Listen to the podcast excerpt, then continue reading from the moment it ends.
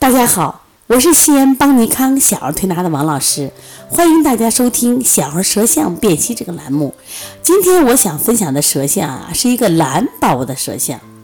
小范范已经四岁了，啊，胖嘟嘟的很可爱。可是妈妈跟我说：“哎呦，王老师，这个孩子可懒了。”啊，我说怎么个懒法？你说这么大的孩子，别人家都到处跑来跑去，都不愿意回家。我们家的孩子宅得很，不愿意出门，就喜欢玩儿静的，玩个积木呀，看个书呀，不爱运动。然后你就拉着他到外面去啊，一是不想去，第二个走两步，妈妈腿疼，妈妈腰疼。你看那么小的孩子喊腰疼，而且呢又让抱抱抱抱就不想走，上个楼梯爬两步就唉唉喘。你说我的孩子怎么这么懒呢？那我们今天就一起跟着王老师来看看这个蓝宝宝的舌象。这个就是宝宝的舌象啊，其实从舌色上看不错，就舌色啊淡红。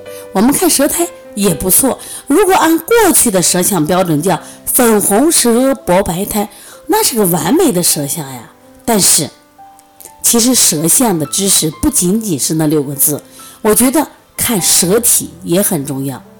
那么我大家看这个孩子的舌体。你发现没？他整个舌的中间都是出现凹陷，而且他这个凹陷面积是非常大的，一直贯穿的整个舌头。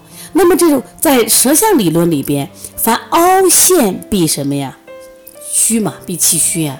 所以这个孩子实际上整个就处于一种虚的状态，虚的状态人就懒。我们常说阴虚是火旺嘛，阳虚是不是手冷？那呃手脚冷怕冷，那么气虚就是懒。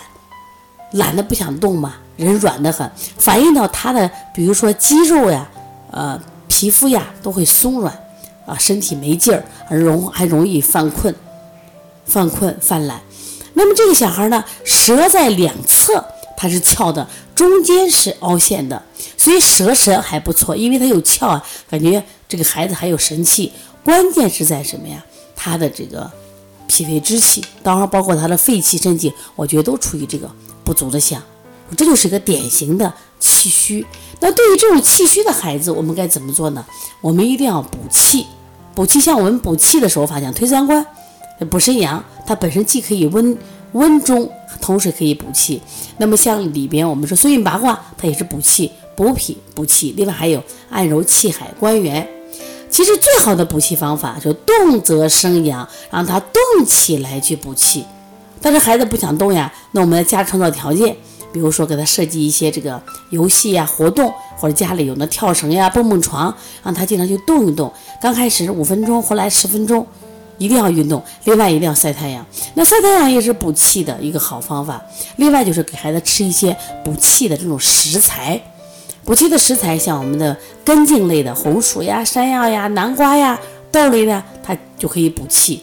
当，适当的要给他吃一下，再配合运动，再配合我们一些推拿的手法，那么这个蓝宝宝的气补上了，他就爱动了。一旦他动起来了，那么四肢是什么呀？经络呀都是畅通了，这样的孩子一般不爱生病。而这个孩子因为他气虚气懒，结果他身高也影响发育了，所以妈妈就还很发愁。我说，从这个春天起，首先让你的孩子动起来，把气补足，那我们这孩子就会越来越健康。那么你的孩子也会这样吗？如果有问题，可以直接拨打我的电话来咨询：幺三五七幺九幺六四八九。另外呢，我们有一本小儿舌诊书，大家其实可以去购买。通过学习舌象，学习舌象的基础理论，可以让我们更快的掌握辩证。这样的话呢，我们再调理起来效果就会更好了。另外呢，我在十六号啊，啊，在二十号，二十号有一堂这个，呃，如何让孩子不生病的课程。其实我觉得这个课也对大家非常重要，因为你如何去预防疾病、未雨绸缪，才是我们每个家长更要做的事情。好，谢谢大家。